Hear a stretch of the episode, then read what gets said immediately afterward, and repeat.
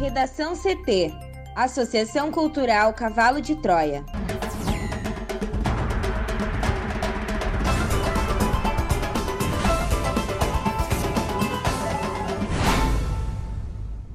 Olá, eu sou Amanda Hammermiller. E eu sou Thaís Uchoa.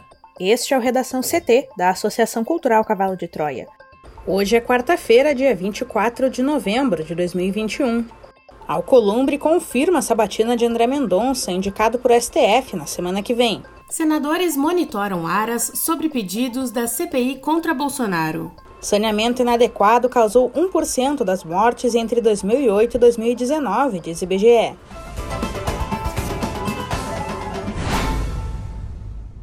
O presidente da Comissão de Constituição e Justiça do Senado, Davi Alcolumbre, do Democratas do Amapá, confirmou que as sabatinas de André Mendonça e de mais nove autoridades serão realizadas na próxima semana.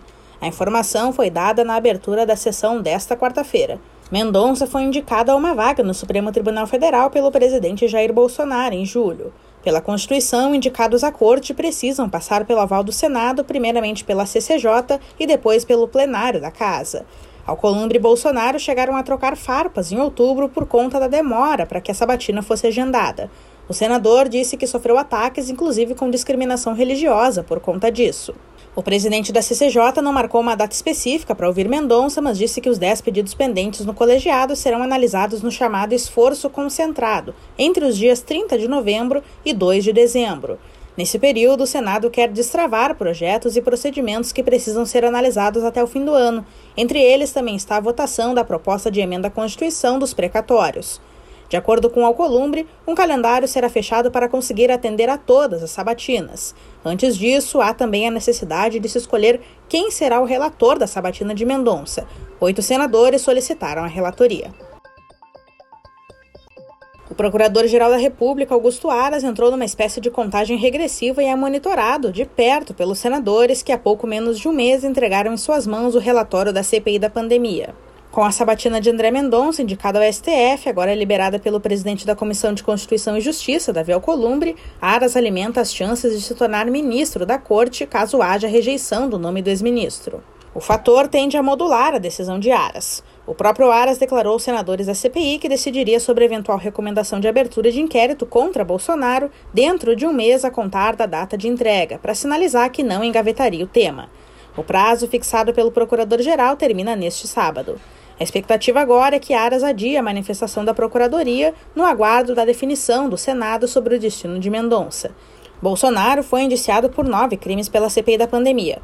Uma das alternativas do procurador seria pedir que os indícios levantados pelos senadores sejam anexados à investigação, já em andamento e inquérito aberto no STF e relatado pela ministra Rosa Weber, que apura prevaricação no caso da compra de vacinas contra o coronavírus. As chamadas doenças relacionadas ao saneamento ambiental inadequado motivaram cerca de 0,9% de todos os óbitos ocorridos no Brasil entre 2008 e 2019, segundo dados revelados pelo Atlas de Saneamento, lançado nesta quarta-feira pelo IBGE. De acordo com o um estudo, entre as mortes ocorridas apenas por doenças infecciosas e parasitárias no Brasil, as doenças relacionadas ao saneamento ambiental inadequado tem participação em 21,7% dos óbitos no mesmo período, sendo esse percentual maior nas regiões Centro-Oeste, com 42,9%, e Nordeste, com 27,1%. Doença de Chagas, diarreias e disenteria foram as principais causas dos óbitos por falhas de saneamento no período, aponta o IBGE.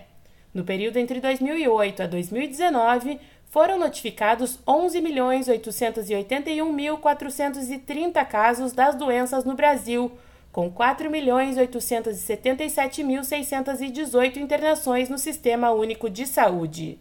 Esgoto a céu aberto colabora na proliferação dessas doenças, daí a correlação direta entre as enfermidades e o saneamento precário, segundo Daiane Siríaco, geógrafa do IBGE.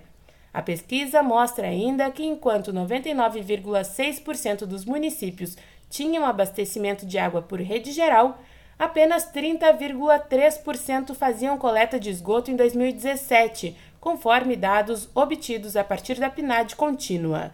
Naquele ano, apenas três, São Paulo, Rio de Janeiro e Distrito Federal, apresentam taxas superiores a 85% de domicílios atendidos pelo serviço de coleta de esgoto. Este foi o Redação CT, que é publicado de segunda a sexta, no início da tarde. Para não perder nenhuma edição, siga o podcast no seu aplicativo favorito ou acesse arroba AC Cavalo de Troia no Instagram e inscreva-se para receber no WhatsApp ou no Telegram. Uma ótima quarta-feira!